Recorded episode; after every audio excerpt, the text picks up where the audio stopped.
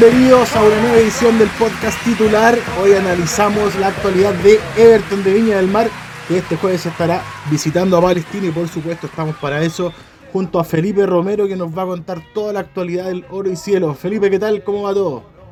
Hola Jorge, ¿cómo estáis? ¿Todo bien por acá? Bien también, con, eh, con el ánimo arriba, con hartas ganas de, de, seguir viendo fútbol chileno, este fútbol que día a día nos está dando partidos y que por ahora la verdad es que nos ha defraudado, ha mostrado un buen nivel en, lo, en los partidos pendientes al menos que se jugaron hasta ahora. Sí, o sea, dentro de lo que se puede hay que pensar también que los jugadores vienen de una para larga, así que hasta el momento el único que ha enseñado un poco fue Coquimbo con Autos, pero el resto del partido han sido interesantes, entretenidos, así que vamos a ver para qué está Everton mañana, que debuta o redebuta en este torneo después de un largo tiempo. Claro, largo tiempo que pasó Everton, eh, mucha gente también ayer suspicaz decía que quizás entre Audax y Coquimbo había ahí acuerdo de dirigencia, acuerdo de caballeros para empatar a cero, pero la verdad es que hoy el técnico, este miércoles el técnico de Coquimbo cesó su cargo, puso el cargo de disposición y se fue, así que ya no va más el técnico de los coquimbanos, puede leer la nota ahí en titular.cl. Y bueno, enfoquémonos en lo que, en lo que nos interesa, lo que vamos. Eh, Everton versus Palestino.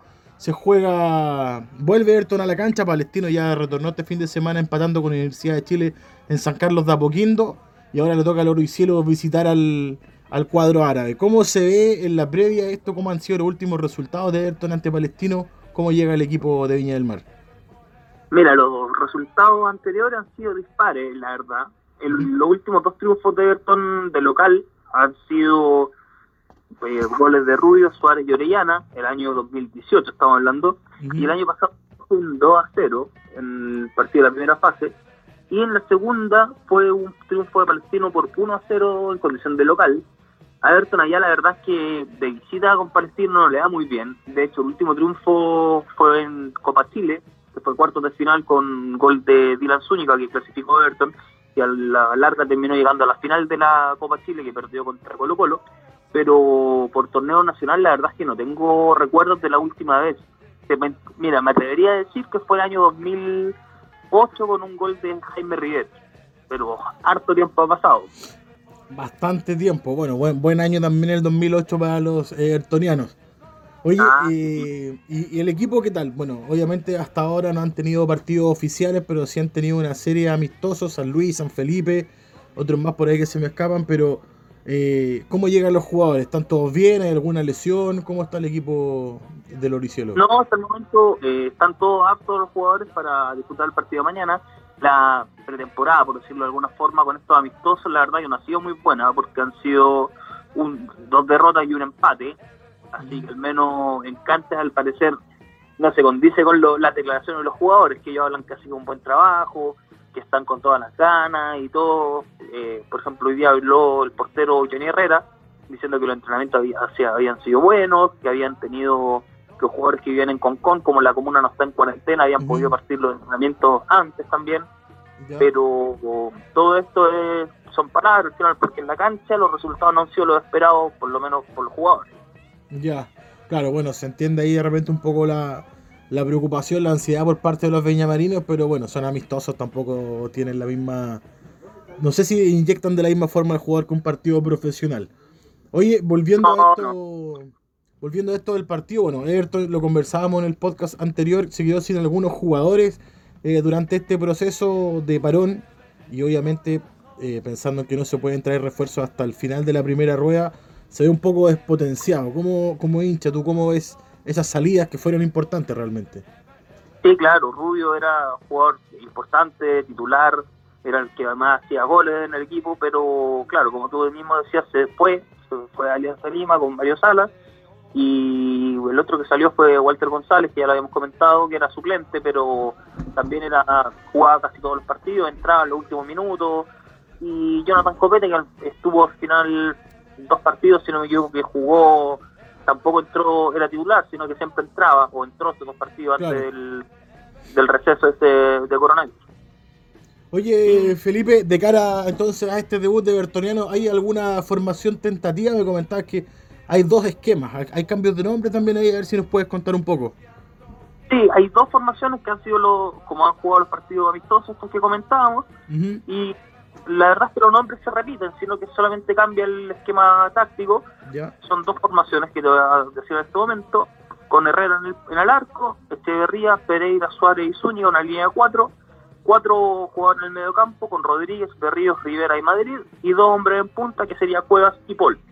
Esa es una de las formaciones. Y la siguiente son los mismos nombres, pero básicamente cambia el, esquema, como te decía, con una línea de tres en el fondo, con Pereira, Suárez y Rivera, dos volantes que serían Zúñiga y Rodríguez por las bandas, Berrío y Echeverría de corte, Madrid de enganche, Paul y Cuevas de delantero. Ya, perfecto. Mira, nosotros hablábamos eh, con José Napso, nuestro representante de Palestino, él nos comentaba la formación del Tino y basándose en lo que se vio en la Universidad de Chile, me dice que lo más probable es que se juegue con un 4-3-3. Esto sería con Guruseaga en el arco de los árabes, eh, línea de cuatro en el fondo con Guillermo Soto, Sergio Felipe, Lucas Acevedo y Sebastián Cabrera. Luego en el centro, aquí están los de buen pie, Luis Jiménez con Farías y César Cortés. Mientras que arriba estaría Campos López, Venegas y Benítez. De repente si se juega con tres arriba, quizá Everton por ahí prefiere la línea de cuatro, me imagino, para tener un, un hombre de ventaja al momento de defender. Pero bueno, habrá que ver qué es lo que deciden los técnicos. De todas formas, se se ve a priori en el papel un buen partido para este día jueves, dos equipos que también tienen, tienen una buena plantilla, ojo, así que debería ser un partido bastante entretenido. Sí, pero como digo, Palestino igual puede tener una leve ventaja porque ya jugó esta vuelta de este, este receso, Everton recién va, a aparecer. Pero sí, en el papel es un buen partido, hay que tener en consideración a Jiménez, Venegas, que son jugadores de buen pie, Farías también, que tiene harto quite y reparte bien. Entonces es un rival a, considerar palestino. Oye, ¿qué opinas sobre este cambio de hora que sufrió el partido? Se jugaba, les recuerdo a todos, originalmente este jueves a las 4 de la tarde. Finalmente se adelantó, se va a jugar a la 1.30, un horario complicado para varios hinchas. Estuve revisando ahí en redes sociales, obviamente, la reacción. Y la verdad es que muchos están complicados por temas de trabajo. Bueno, a una y media de la tarde, la verdad es que es un horario complicadísimo para poder seguir al equipo.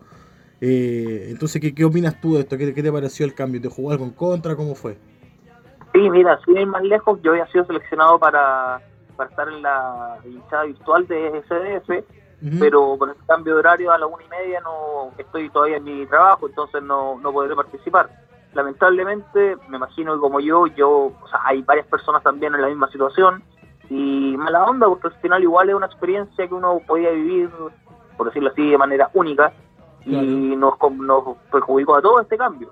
O sea, uno entiende también el tema de los protocolos que hay que seguir y todo, pero si es sin público y todo, por último queden un poco más de facilidad de horarias para que la gente también pueda ver los partidos, que es lo importante. Claro, sí, la verdad es que la 1.30, la 1.30, bueno, hay otros partidos que están empezando a las 11 de la mañana, así que hay que tener paciencia con este retorno del fútbol, pero ya que no puede ir gente al estadio, la verdad es que también se agradecería un poquito más de, de tener un horario un poco más accesible. Tampoco estamos pidiendo que se juegue todas las 9 de la noche, pero sí de repente donde la gente ya pueda liberar de alguna forma. El mismo viernes Calera recibe a Cobresal eh, en el Nicolás Chaguán a las 11 de la mañana.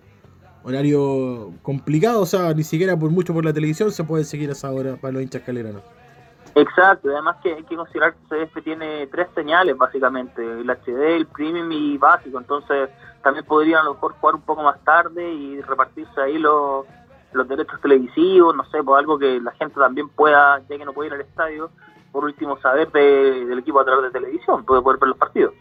Claro, esa es la idea. Bueno, ya lo sabe la gente CF, entonces desde acá, desde el podcast de Ayrton, les tiramos las orejas para que se pongan las pilas con esta, con esta programación post pandemia y a ti, Felipe, nada, agradecerte nueva más, una vez más eh, el informe. Obviamente desearte todo el éxito para mañana. Ojalá sea un buen, una buena, un, buen redebut, por llamarlo de alguna forma, para los evertonianos que vuelven al torneo nacional, que vuelven al fútbol y que bueno, esperemos que le puedan dejar muchas alegrías ahí a los hinchas oriciero para que tengan un buen fin de semana. Sí, pues eso esperamos todo. Ya van. Mañana se cumplen 173 días del último partido. Así que harto rato, así que ojalá que el retorno sea con, con una alegría. Por lo menos a ver, sacar un punto ya por, último, pero no que sea algo más feliz que, a que poder perder. Claro, eso. Bueno, les deseamos entonces una, una un poco de suerte también ahí a los evertonianos, ojalá tengan un buen partido.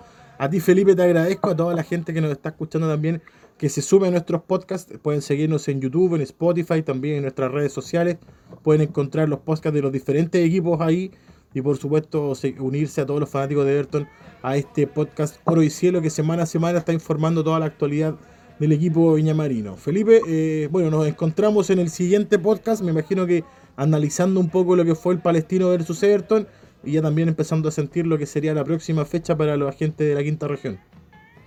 Así es, vamos a estar ahí atentos cuando cuando nos encontrando comentamos el partido de mañana. Ojalá que sea con una sonrisa nueva.